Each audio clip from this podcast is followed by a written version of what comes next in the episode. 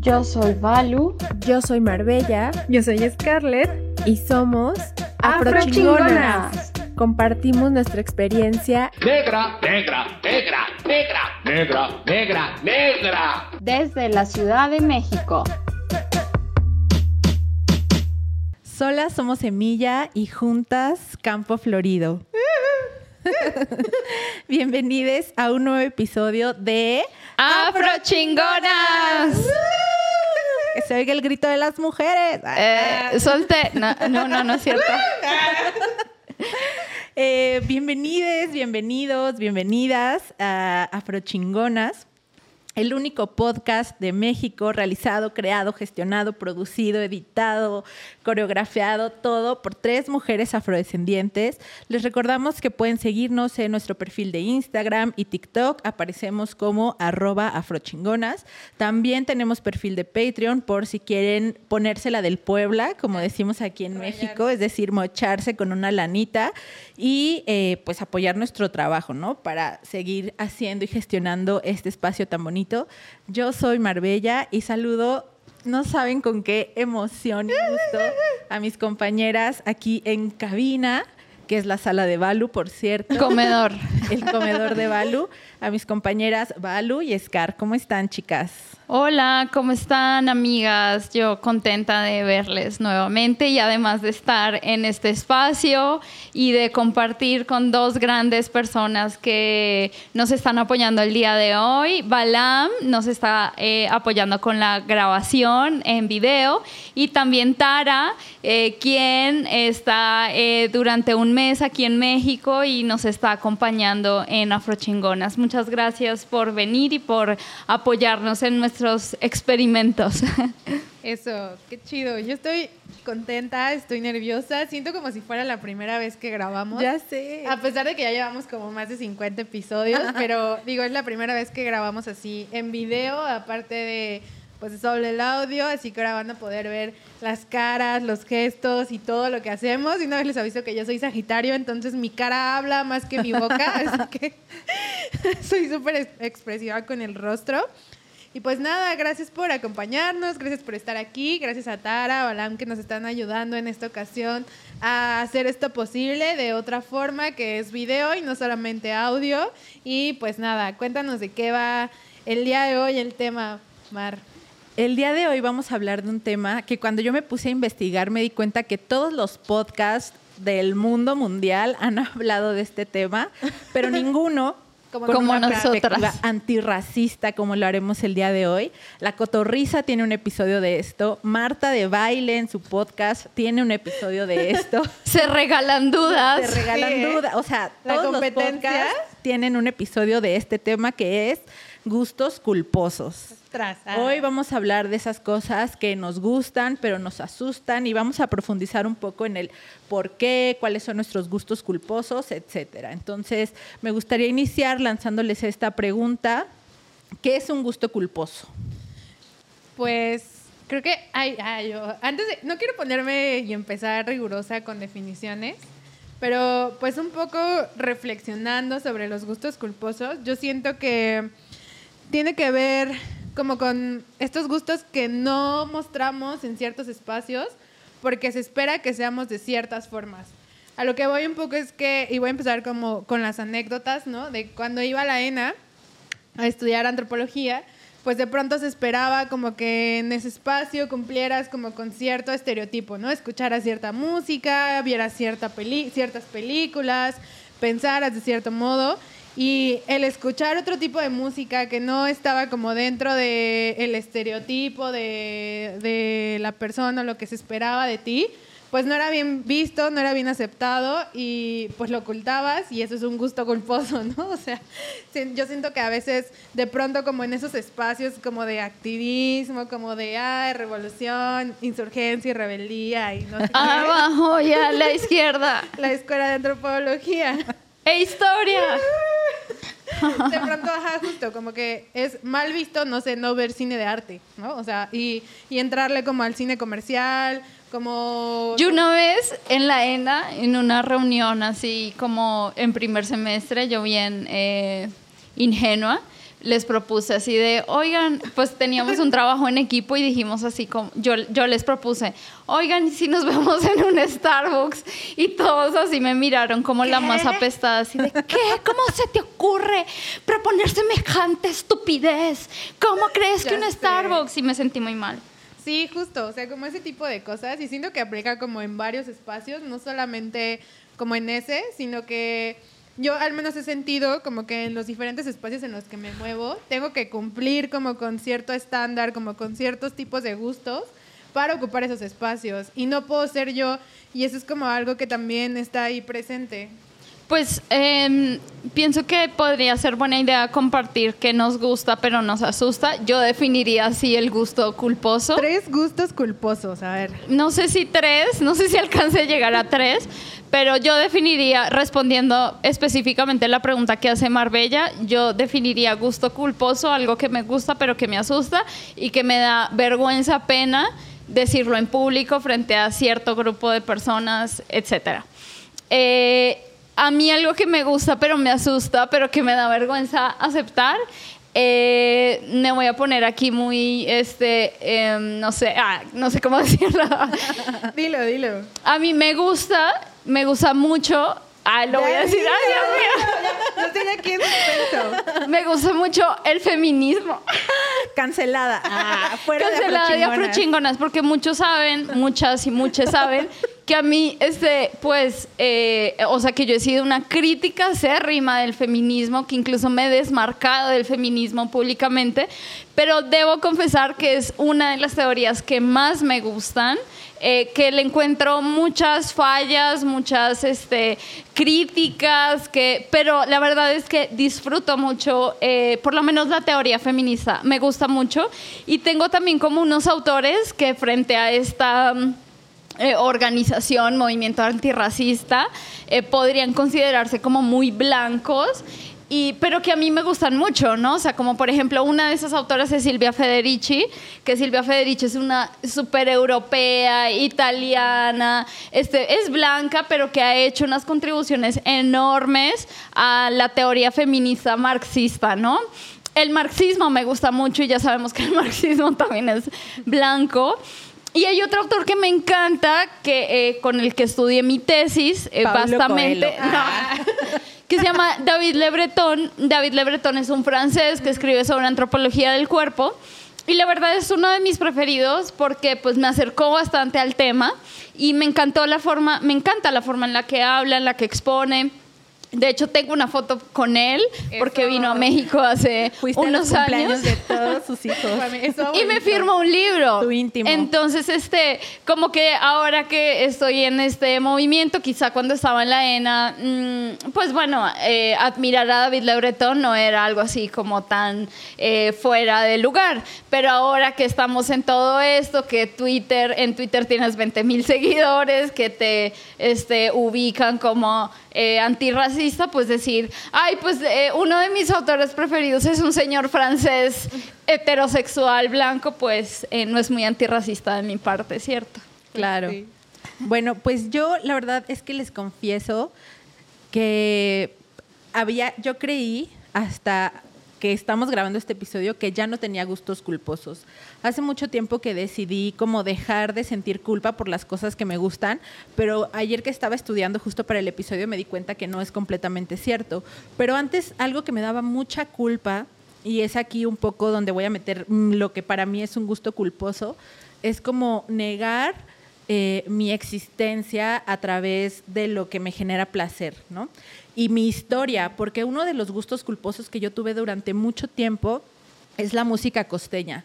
A mí la música costeña Éale. me, o sea, me prende muchísimo desde siempre, pero justo al estar en estos entornos como en la ENAP, no sé qué, bla, bla, bla, en la prepa incluso, siempre que me preguntaban, ¿qué música te gusta? Yo así de, ah, no, pues Britney Spears. los Beatles, ¿no? Así yo muy Yellow Submarine y no sé qué. Pero nunca me atreví a decirle a nadie que me gustaba la música costeña y ahora me doy cuenta lo fuerte que es eso porque es un poco negar mi identidad también, ¿no? Porque mi gusto por la música costeña no es aleatorio ni es ni es nada como que vino de así, exacto, de la nada, ¿no? Es algo que, que me arraiga, que me, que me fortalece, que me lleva hacia mis raíces y mi identidad. Entonces, desde que me di cuenta de eso, decidí no tener gustos culposos, pero la verdad es que me di cuenta que tengo varios y tengo una lista. No son Dila, tres, dila. son más. Mi primer gusto culposo es jugar Candy Crush. Soy súper adicta Amo. al Candy Crush. Nunca he jugado Voy eso. en el nivel no sé qué tantos. Amo. He estado a punto de pagar para jugar Candy Crush para tener más vidas, pero no lo he hecho. Otro gusto culposo son los libros de autoayuda. Me maman los Ay, a libros mí de también me gustan. A mí no me gustan Me los libros de autoayuda, fascinan. pero sí como la gente que es como coach de vida y tiene Instagram. A mí me, me encantan los libros de autoayuda. Amo a Yuya. Yuya es Ay, un gusto eh. culposo para mí. La amo con todo mi ser. Eh, los programas de chismes de la farándula me enloquecen. Sí. Así, amo ver chismes de la farándula. Me sé los nombres de los artistas, sus hijos, sus divorcios, todo lo que han hecho en su vida. Y otro gusto culposo son los programas matutinos. Soy muy fan de Venga la Alegría. Así, soy súper fan de Venga la ¿Eres Alegría. ¿Team hoy o Team Venga, Venga la alegría, obvio, obvio. No sé de qué están hablando. ¿Ves? Por eso es un Ajá. gusto culposo por gente como... Ah. No, es que como no, no tengo televisor Ah, y sí, es cierto. no crecí aquí, ni idea de qué hablan. Te va. ¿Me va? ¿Me toca? Es que yo estaba pensando porque pensé en que Balu dijo unos muy ñoños. Ah, y yo no Ay, tengo. perdón. Y no sé, yo tengo muchos gustos culposos, pero el que apenas me está dando como mucho remordimiento es tomar Coca-Cola. Ah, y Ay, me es muy rica. La Coca-Cola, o sea, neta, yo soy así como la señora Leti de TikTok, la, la de yo De tomo- todos tenemos una adicción. La mía es la, Es Coca-Cola. tomar Coca-Cola, así. La mía es la Coca-Cola. Pero gusto me causa culpa porque sé todo lo que implica y sé todo lo que hay detrás de la Coca-Cola. Las aguas negras del capitalismo Exactamente, yankee. ¿no? Como toda la industria y así. Y también como esto un poco de que he negado y me he negado el disfrutar como ciertos gustos por cumplir un estatus, ¿no? Por cumplir el estereotipo de cierto estatus que quiero ocupar, ¿no? Y uno de esos gustos culposos que digo ahora no, no me da pena decirlo y así lo disfruto mucho es escuchar banda, ¿no? A mí me gusta mucho Grupo Firme, Jenny Rivera desde que estoy chiquita, como un montón de, de estos grupos. Y muchas veces escondí que me gustaba, incluso en su tiempo, el reggaetón, ¿no? O sea, para mí, como era una niña emo, escuchar reggaetón iba en contra de eso, entonces como que era emo y en mis tiempos así libres, que nadie me veía, escuchaba reggaetón para que pues nadie descubriera que en realidad tenía mucho flow por dentro, pero por fuera era niña emo, ¿no? Y, y pues creo que esos son algunos de mis gustos culposos y hay como muchas formas por donde entrarle a la culpa, siento yo. No solamente como desde esto que yo he venido les hablando, que yo identifico como de cumplir como con cierto estatus, sino también con algo más psicológico que igual me atraviesa a mí mucho, que es como la herida del rechazo, ¿no? O sea, el sentir que eh, tienes que cumplir, ¿no? Con estos, estos normas, con estos estereotipos para poder cumplir, ¿no? Eh, ser aceptado en ciertos grupos sociales y viene justo a rechazarte a ti mismo, a rechazar incluso los gustos y lo que te hace sentir bien y el placer que te causa, pues, hacer ciertas cosas, ¿no? A mí hay otro, bueno, dejando de lado los gustos culposos ñoños, pues yo, yo soy, sí me genera un poco de culpa como, como que yo siento que también aquí nosotras desnudándonos, pero eh, me genera un poco de culpa también como la búsqueda que yo misma he tenido durante toda mi vida hacia un modelo de belleza hegemónica. Y lo sigo persiguiendo y sí me genera un poco de, de culpa porque yo quiero estar delgada, quiero estar mamada, quiero estar Eso. nalgona, no quiero que se me caigan las chichis. este, mm, quiero mis dientes eh, súper alineados. Eh, de hecho, si me escuchan hablar un poquito raro, es porque me mandé a hacer unos alineadores invisibles. No vamos a decir la marca porque aquí todo cuesta. este, en fin, o sea, como que eso me genera un poco de culpa también. Por ejemplo, yo no, no, no me imagino vieja. ¿no? O sea, pensarme vieja, pensarme arrugada, pensarme este, con el cuero colgando, perdón que lo diga así, me genera terror. Y yo sé que eso hace parte pues de toda una maquinaria en donde entran los medios, donde entran la industria de la belleza, donde hay un chingo de racismo interiorizado, de gordofobia interiorizada, pero al final o sea, me reconozco, ¿no? Eh, em, siendo parte como de todo eso y me genera un poco de culpa.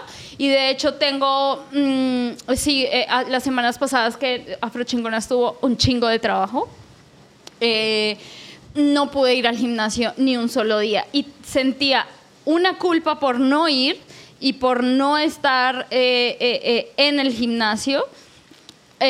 muy terrible, ¿no? Entonces fue un tema que llevé a terapia eh, ese, esa semana y como que dije, bueno, no pasa nada, como que también eh, yo entro en estas ondas del fitness tóxico y me frustro enormemente porque eh, sí, no puedo, no puedo. Hay días que definitivamente no puedo, que es por falta de organización, sí, definitivamente, pero pues hay que bajarle, ¿no? O sea, tampoco uno se tiene que latigar. Latigar y, y, ese es como un gusto culposo. Pues fíjate que esto que dices me parece muy importante porque algo que yo creo que tiene que ver justo con estos gustos culposos, al menos lo leo desde mi experiencia, es la idea de mí como un ser inmóvil, ¿no? Como un ser que no puede tener complejidad y eh, que no tiene la capacidad de, de mutar, de transformarse. Y también la, eh, la idea de, de, ser congruentes todo el tiempo, ¿no? Entonces siento que los gustos culposos, un poco, al menos en mí, están alimentados como por esa idea. Perfeccionismo, sí, ¿no? también, porque siento que a las personas nos encanta leernos a nosotras mismas y a los demás de la forma menos compleja posible. Entonces, cuando algo empieza a complejizarse, cuando algo de lo que yo hago, de lo que alguien más hace, ya no cuadra con la idea o la percepción que yo tengo de esa persona, es cuando empieza a ver así como... Ah, ah, y de ah, nosotras mismas, ¿no? Claro, porque no nos permitimos contarnos y múltiples historias sobre nosotras mismas. Como que siento que eh, eh, dentro de todo esto, eh, bueno, es que estoy tomando un diplomado de prácticas narrativas y estábamos platicando sobre eso, sobre cómo en nuestras vidas casi siempre domina una sola narrativa sobre nosotros mismos, ¿no? Entonces, este, como permitirnos que nos inunden diversas narrativas para poder ver como la complejidad del paisaje que nos compone. Claro, y es que eh, permitirnos eso es súper complejo, porque justo tenemos toda una estructura, todo un sistema que nos dice constantemente cómo ser y cuál es el deber ser, no solamente de nuestros cuerpos, sino también de cómo comportarnos, ¿no? Y vuelvo un poco como quizá lo mismo y puede que sea otra vez redundante, como a este esperar ser que se nos exige constantemente, ¿no? Y que depende también de los lugares y las posiciones que quieres ocupar, ¿no? Por ejemplo, a mí me conflictúa mucho y creo que por eso un poco desistí de este sueño de ser académico en algún punto de mi vida, porque siento que el ocupar ese lugar implica como que te gusta la música clásica, como que eh, vayas a ciertos lugares, como que no consumas ciertas cosas, como que dejes de hacer unas u otras. Y a mí la neta es que me mama el exceso, me encanta el desmadre, eh, no me gusta la música. En la radio un cochinero. Ah, yo así, así, me encanta y como que siento que de pronto todo lo que me gusta realmente no entra dentro de este... Eh, ese estereotipo que se espera de lo que yo quería alcanzar, ¿no? Entonces por eso como que doy un poco la vuelta y retomando también lo que decía eh, Balu y Mar un poco sobre el cuerpo, a mí me causa mucha culpa comer.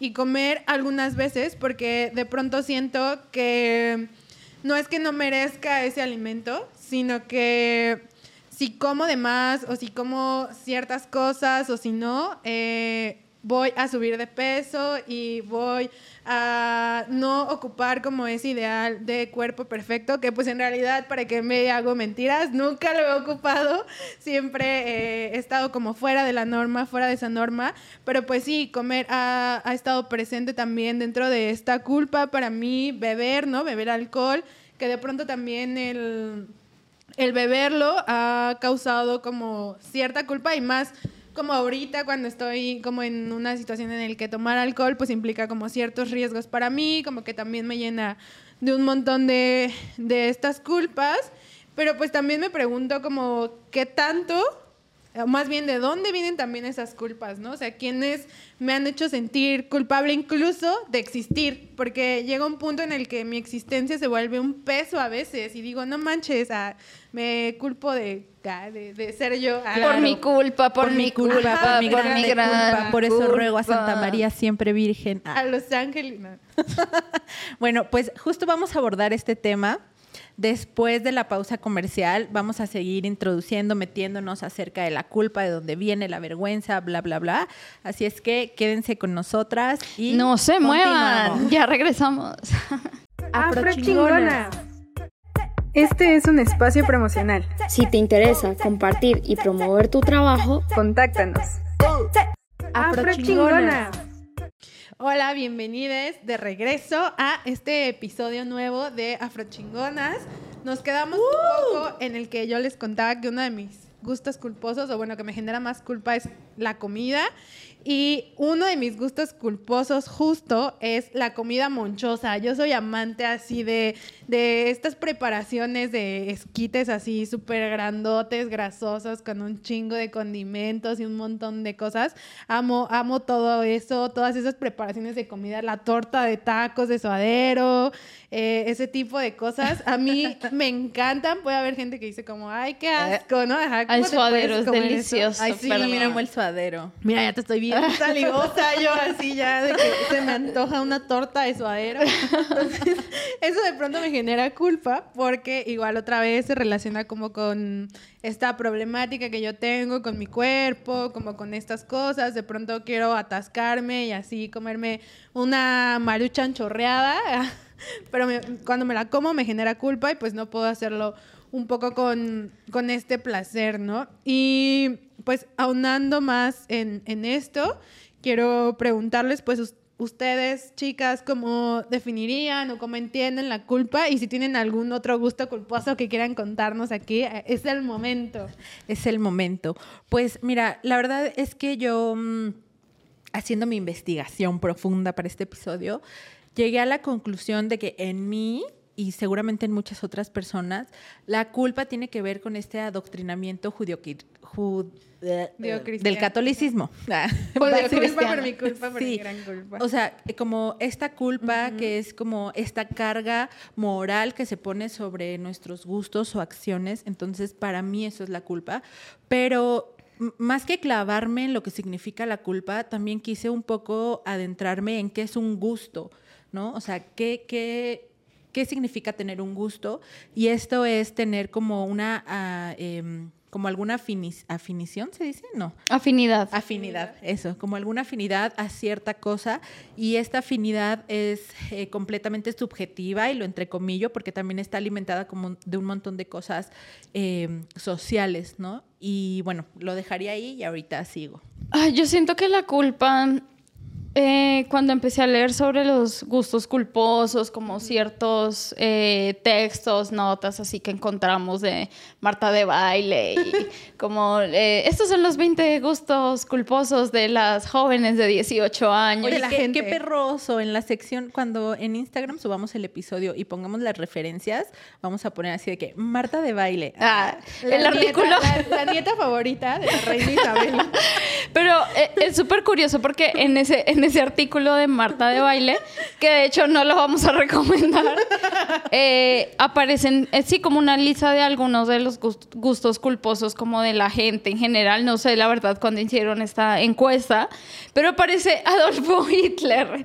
Y es algo muy sorprendente, ¿no? Que a la gente le cause gu- gusto culposo Hitler, ¿no? O sea, me parece abominable. Este, pero bueno, más allá de eso, de esas eh, notas que, que yo encontré y que eh, les di una rápida ojeada, encontré, bueno, más bien empecé a pensar, valga la redundancia, no, no es una redundancia, eh, que, que, que esta cuestión del gu- gusto culposo revela la profunda dicotomía que existe entre mente y cuerpo.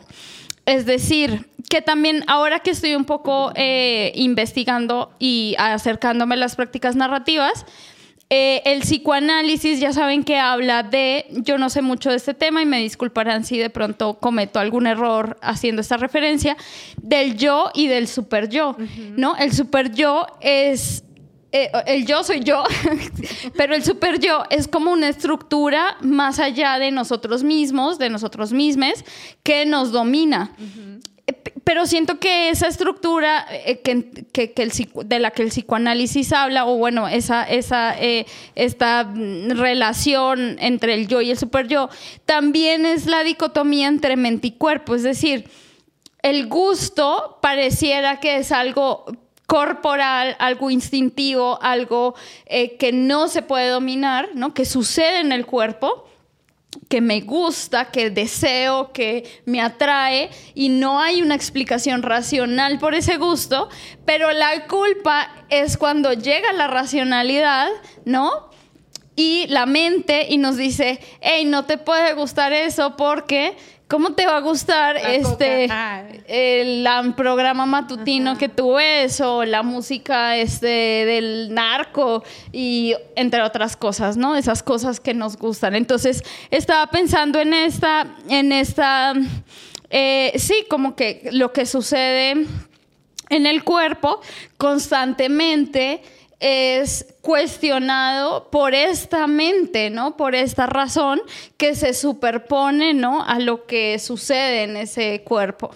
Fíjate que es muy interesante que lo menciones esa parte, porque, bueno, otra, sí, me siento muy culpable porque en mi investigación encontré un texto súper acá de colonial y, y antirracista y no sé qué, de la culpa. Ese sí lo vamos a recomendar para vernos bien mamadoras. Que no entendí, porque justo usa como toda esta, pues sí, todo todas estas palabras rimbombantes y como súper complejas de pronto para mí entender que pues la neta no entendí mucho del texto.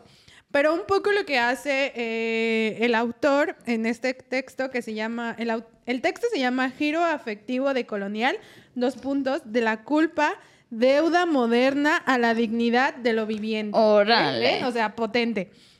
Reflexiones desde un enfoque analéctico de Soas, ay, espero pronunciarlo bien. Sousa Ahumada Cristian.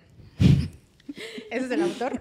Ven, o sea, ni siquiera puedo pronunciar bien. Oye, esto del giro afectivo me parece bien interesante. Y bueno, el punto es que la parte que entendí, porque tampoco les voy a mentir, no entendí mucho, eh, ubica como esto de la culpa en estas dicotomías, o sea, en estas ah, dicotomías de, de gusto, culpa, cuerpo, eh, razón. Eh, en, él la ubica para explicarla como en un primer momento a partir de la identidad y la diferencia, ¿no? Y como la diferencia también desde la época colonial ocupa este lugar de lo natural, ¿no? Siempre lo diferente ocupa lo natural y por ende algo que está por debajo, por debajo de eh, la identidad, que en este caso ocupa como la razón, como la culpa, como esto, ¿no? Y es por eso que de pronto el gusto, que es algo muy natural, algo muy, muy intuitivo, algo muy del cuerpo, se ve mal, es mal visto, ¿no? Porque ocupa como esta parte por debajo. Y es muy interesante el análisis que hace él en el texto porque un poco explica el por qué como estas expresiones del racismo también hacia las poblaciones eh, racializadas, eh, a partir de eh, ubicarlos como en esta posición de lo natural, de, no limitarse los gustos, ¿no? Y eso un poco lo traigo acá a la mesa y a hablar a relacionarlo más como con gustos culposos, con un ejemplo que acaba de pasar en la Ciudad de México, que estuvo Grupo Firme en el Zócalo de la ciudad, y mucha gente hacía crítica de eso y decía como, ay, sí, a quienes les gusta Grupo Firme son gente que no estudió, ajá, Exactamente. Y es un poco esto, o sea, es ver esta dicotomía, esta ah, aplicación de lo natural y por el otro lado lo salvaje del gusto y la culpa. Que también es un poco, eh, recuerdo, cuando el Cruz Azul ganó el campeonato. Sí. O sea, también un poco esos argumentos responden a ese tipo de dicotomías. Y te metiste en un tema así que me interesa mucho, ah, yo poniéndome ya también muy sociológica, antropológica, porque creo que también los gustos culposos cambian y dependen del contexto en el que nos estemos situando, Sí. ¿no? O sea, yo al principio hablaba justo de esta onda de la música costeña. En la costa yo no siento culpa porque me guste la música costeña, porque es algo que comparto con las personas de mi entorno. Pero al Total. trasladarme a la ciudad, eso cambia completamente, ¿no? Claro. al moverme de contexto. Y hay otra cosa que la sumo a lo que tú estabas diciendo, que es este término de cultura general. Siento que tiene que ver aquí y que entra perfecto, porque yo hace algún tiempo ah, hice un tweet cuando intenté ser tweetstar Tweetstar. y, lo, y fracasé. Eh, diciendo que para mí la cultura general era algo sumamente colonial. Y siento que responde a esta idea de los gustos y a esta dicotomía, porque eh, generalmente el concepto que tenemos de cultura general, valga la redundancia, es cierta cultura, ¿no? Que normalmente es la cultura eurocéntrica, blanca, la historia que nos cuentan. Del norte global. tenemos, del norte global, etcétera, ¿no? Y no se toma como cultura general las manifestaciones culturales de otras culturas. ¿no? Del La- sur global, de los racializados. Entonces, creo que eso, o sea, el contexto es importante y también la forma en la que estamos como conceptualizando, por decir de alguna manera, o categorizando esos gustos y esa cultura general. Claro, claro, totalmente. Y que justo es este sistema colonial el que nos hace sentir que esto, esto que nos, que sentimos el cuerpo, en el cuerpo, esto, estas maripositas que sentimos al comernos una marucha chorreada o, o escuchar ya supérame de grupo firme, está mal. O sea, está mal. Ya, supérame. Porque hay que invitar Solo me sé grupo eso. firme. hay que invitar Grupo a- firme y afrochingo. O hay que grabar una canción y nosotras somos las que Las salen modelos. atrás, Atrás bailando. Ay, en las trocas. Ajá, justo eh, ha- habita como esto de esta este lugar de la dicotomía de lo malo, lo feo, lo natural y lo natural relacionado como a toda esta carga negativa que puso la colonialidad. Pues yo también eh, estaba pensando en, en otro autor que es bastante conocido y que seguramente usted que nos está viendo y nos está escuchando ha oído hablar una eh, cantidad de veces y es Michel Foucault. Yo ayer, bueno, ayer y en estos días eh, me dio nuevamente como por revisar uno de sus grandes textos, Vigilar y Castigar. Y por supuesto no lo leí todo porque es un mamotreto de libro, mm, bastante interesante, muy bueno, pero digamos que me ayudó como mm, a conectar ciertas cosas, ciertos conceptos que estaba yo pensando y que los tenía ahí como en el aire, y es justamente la cuestión de la disciplina.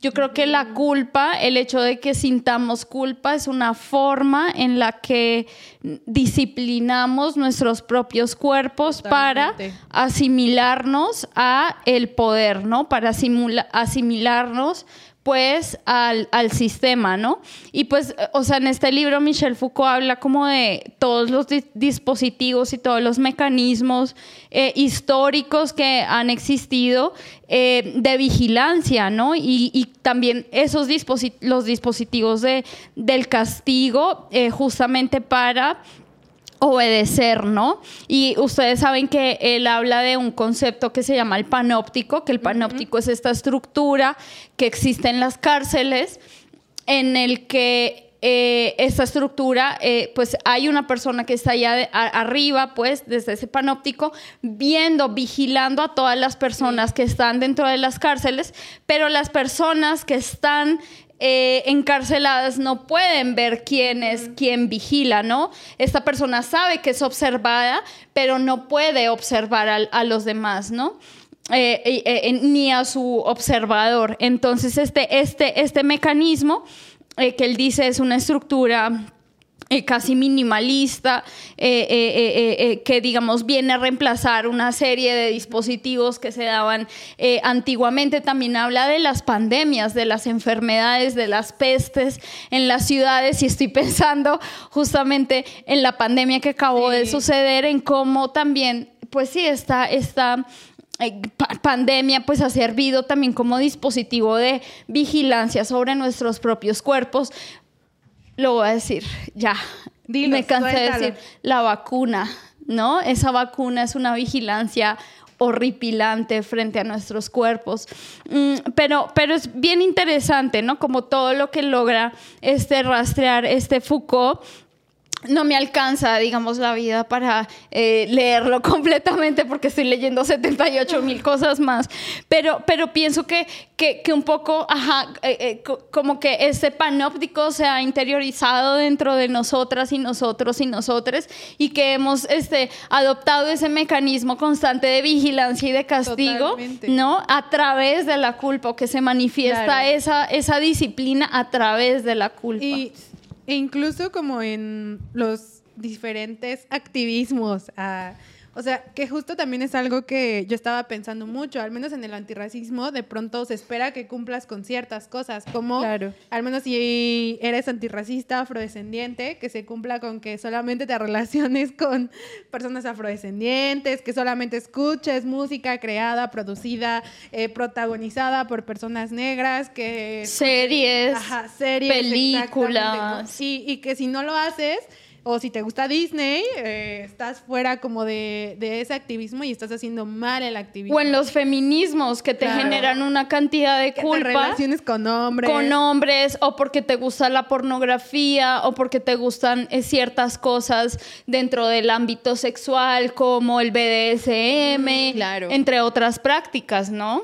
Sí, pues fíjate que eh, sumando a lo que decía Balu, yo aquí tengo un apunte que me parece muy relevante traer acá, porque también estaba leyendo un artículo en el que decía que la culpa es una entidad omnipotente y omnipresente de vigilancia, ¿no? Entonces está todo el tiempo en todos lados y tiene un poder sobre nosotros, ¿no? Sobre las decisiones que tomamos, Claro. etcétera. Y ahora que lo pienso también, pues la culpa es un mecanismo súper punitivo. ¿no? Totalmente. O sea, por eso también eh, ayer en Wikipedia, la verdad no es una fuente así que tú digas súper guau, pero yo me echo mis vistazos en Wikipedia y decía eh, la culpa y decía que había culpa moral y culpa cívica, ¿no? Entonces pensaba también en el sistema carcelario, por ejemplo, ¿no? Y cómo la culpa se toma también como un concepto eh, para mover todos estos hilos y para poner sentencias sobre las personas, etcétera, pero además hay una carga, una culpa moral por las Claro. acciones que se generan, ¿no? Entonces, me parece la culpa sí un mecanismo súper punitivo que ejercemos sobre nosotros, sobre otras personas y que justa, justo esta entidad, este panóptico, pues está como ahí todo el tiempo vigilándonos. Y hay algo que yo quiero decir. Ah, me voy a salir Dilo, del dilo. tema totalmente. Ah. Pero me puse a pensar también ayer y además de yo tener gustos culposos, me di cuenta que yo he sido el gusto culposo de, De muchas Balama. ah, de Balama.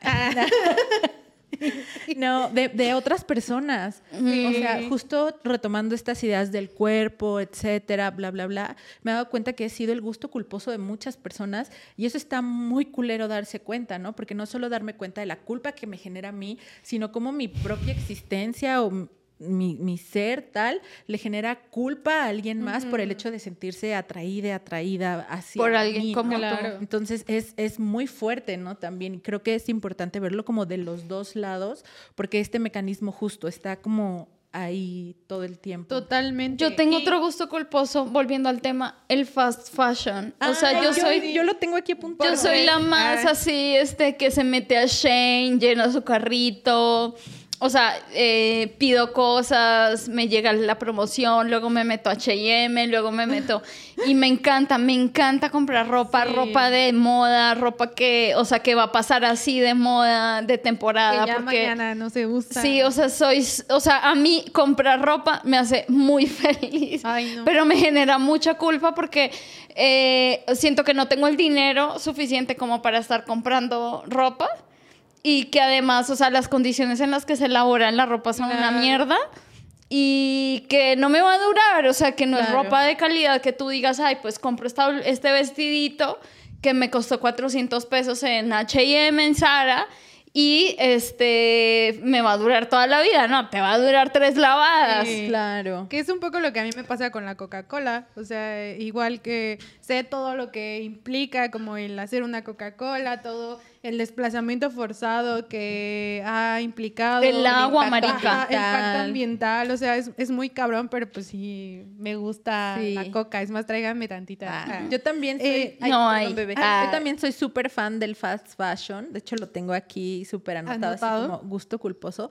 Pero mi culpa va un poco en relación a lo que mencionaba Balu al principio acerca como de este ideal de belleza, porque honestamente yo también lo persigo, ¿no? O sea, como que Sí. digo, sí me gusta hablar de la reivindicación del cuerpo gordo y lo que sea, pero también sigo pensando como me gustaría tener una cinturita, unas chichotas, Sí. eh, estar gorda pero no tener panza, o sea, como ese tipo de cosas, ¿no? Entonces, el fast fashion a mí me genera culpa en cuanto a que siento que es un lugar en el que no me aceptan y yo a huevo quiero, o sea, Estar. como comprar ropa en Zara, ¿no? Entonces, me he prometido así mil veces no volver a entrar a Zara y todas las veces que voy a una plaza entro a Zara, ¿no? Y así de, ay, ¿habrá algo para mí? Entonces, eso me genera muchísima culpa, ¿no? O sea, me genera mucha culpa. Sí. Una, porque digo, sigo como propiciando y perpetuando pues este sistema gordofóbico, bla, bla, bla, bla, bla, pero también porque es como una forma de autolastimarme, no sé, Claro. como una cosa muy extraña. Muy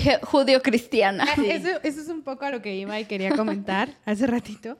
Y es que justo eso, creo que la culpa es muy católica y religiosa y judocristiana. Y justo tiene que ver porque implantaron, o sea, en nosotros ese mecanismo de autovigilarnos y sentirnos culpable, ¿no? Y saber que las cosas que pasan en la vida son responsabilidad de nosotros mismos, ¿no? Por ejemplo, eh, y fue el ejemplo que leí como en un texto que decía como, si de pronto la cosecha no se dio, uno dice, ah, fue mi culpa porque no haré bien la tierra, porque... no Ah, yo también qué". leí ese artículo. Eh, Ah. Leímos el mismo.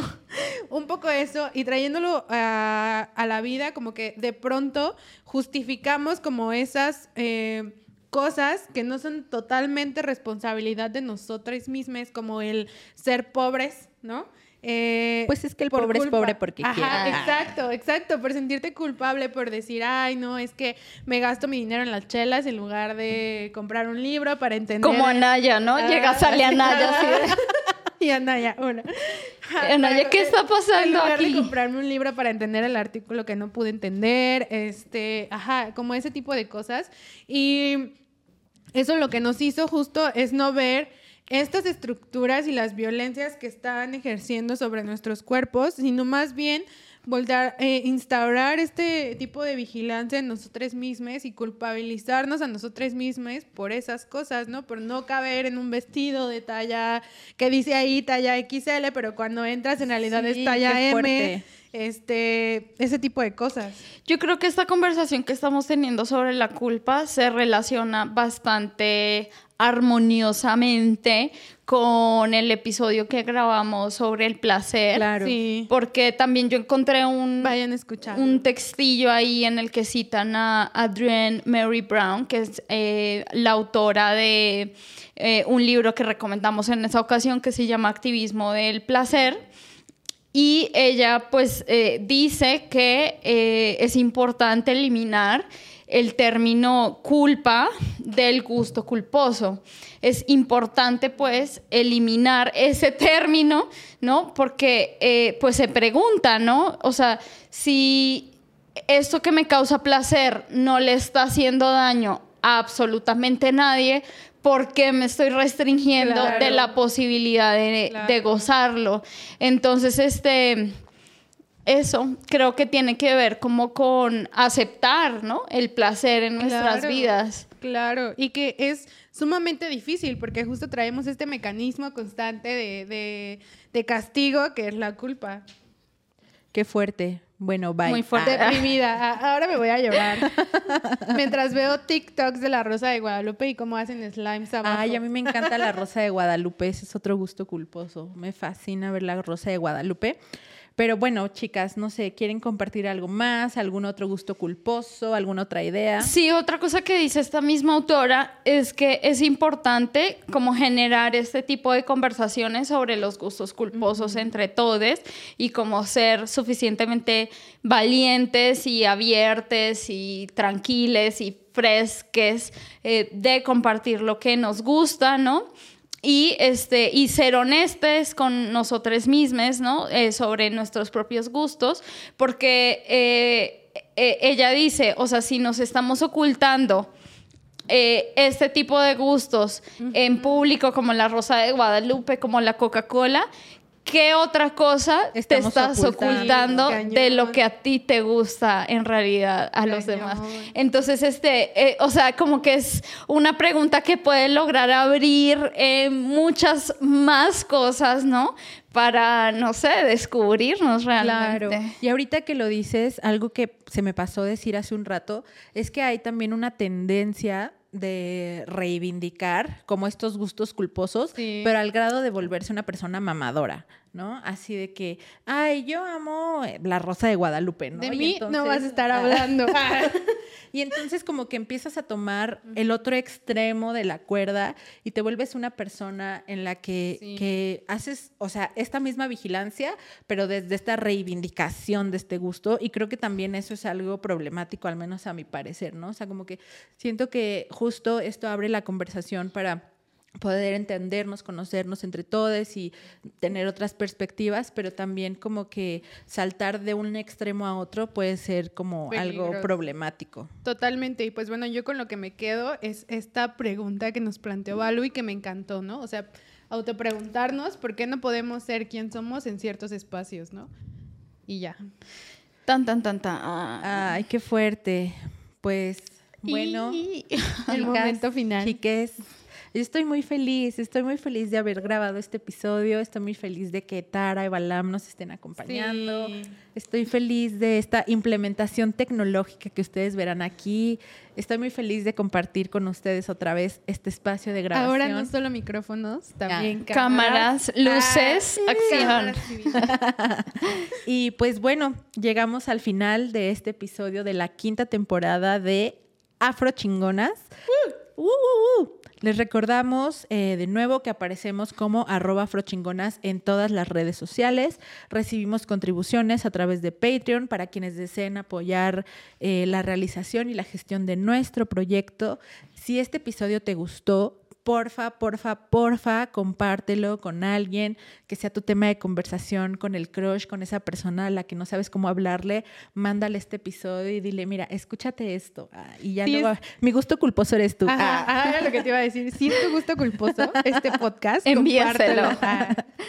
Recuerda que Afrochingonas está disponible en todas las plataformas de podcast, pero lo más, más, más importante es que Solas somos semilla, juntas campo florido.